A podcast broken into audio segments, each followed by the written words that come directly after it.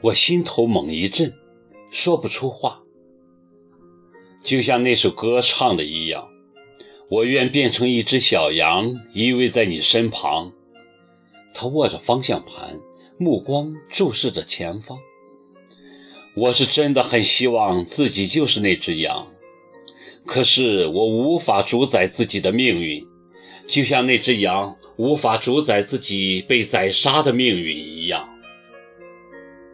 我没有说话，还用说什么呢？这就是心有灵犀。我们一路颠簸，沿途又经过果子沟、霍尔果斯口岸、伊宁、那拉提草原，风景自然不必多说。可能是一路看过的风景太多，我对这些地方没有太深刻的印象。我唯一有所触动的是，经过那拉提草原时看到的一小片胡杨林，火红一片，刺得人眼睛生疼。此前我就听说过胡杨这种树木，说是活着一千年不老，死后一千年不倒，倒后一千年不腐，意喻其生命的顽强。耿墨池想必也听说了胡杨不老的传说，他将车子停在路边，走进林中，环顾四周，趁我不备，突然将我拥入怀中，动情地吻住了我。这是来新疆后他第一次主动吻我，湿润缠绵，我的心一阵狂跳，偷偷睁开了眼，竟感觉我们像置身火海中。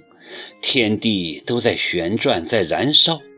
我在心里暗暗的祈祷，希望此刻我们是真的置身火海，一起燃烧，又一起化成灰烬，该有多好！看来我是多虑了，你终究是忘不了我的。松开我后，耿墨池看着我笑。你觉得我会忘得了你吗？我反问，审视他。两个人在一起这么久，你难道连我忘不忘得了你的把握都没有吗？你一直自负的可以，什么时候这么没自信过呢？可是我现在好像有一点改变了。他说：“什么改变了？你不知道的。”他显得有些心烦意乱。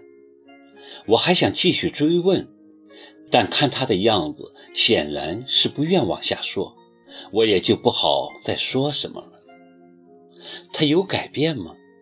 好像是，我也有感觉。我们最后一个游览的地方是位于巴音布鲁克草原尤勒都斯山间盆地的天鹅湖，也是个高原湖泊。据说，是国家级的天鹅自然保护区。可是这个时候，哪还看得到什么天鹅？除了发黄的草地和清澈的湖水，我们没感觉到这里有什么特别之处，所以只做了短暂的停留就离开了。但我知道，我们来的不是时候。如果是在春末夏初过来，湖边一定是绿的，圣洁的天鹅一定会在碧蓝的湖水中嬉戏，那样的美景我们是无缘看到了。离开天鹅湖后，我们开始返回乌市的路程，一连几天的颠簸，我是真累了。巴望着快点回到银都酒店，好好洗个热水澡，再窝进被子里美美的睡上一觉。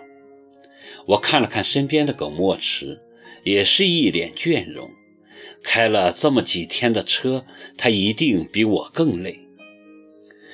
可是有句话说得好，欲速则不达。就在我们归心似箭的时候，我们迷路了。车子驶来驶去，竟在原地转圈。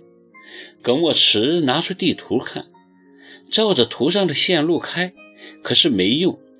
我们转了两个小时，仍然没有转出来，于是只得打电话向乌市的老邓求助。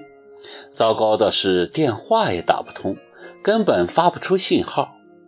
这下就惨了，前不着村后不着店的，要真走不出去，我们肯定会冻死在这。因为新疆早晚的温差很大，尤其是入冬时节。晚上气温最高也不会超过零下十度。眼看着天色渐暗，我和耿墨池都有点慌了，坐在车里不知道往哪开。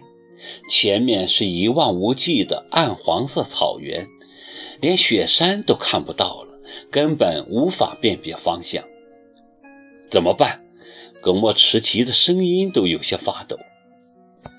就往那儿开吧。我用手随便指了个方向，开不开得出去，听天由命了。如果真冻死在一起，我看他一眼，故作镇定地说：“那就正如你愿了，不是吗？”耿墨池一怔，忽然笑了，连连点头：“是是，这样的结果再好不过，就这么着吧。”说着，他发动车朝我指的那个方向开了过去。完全是赌了一把，要真死在一起，也如了我的愿呢。不知道怎么回事，车子开了没多久，我们发现气温有所回升了，而且四周的草原也开始变绿，到后来漫天的绿色竟连到了天边，真是奇怪。现在这个季节，草原应该是黄色的。就跟我们一路看过的草原一样，怎么会变回绿色的呢？不仅是草色变绿，我们还发现草原上繁花四处，点缀的草原分外美丽灿烂。打开车窗，清新的野花香随风沁入心脾，顿觉神清气爽，倦意全无。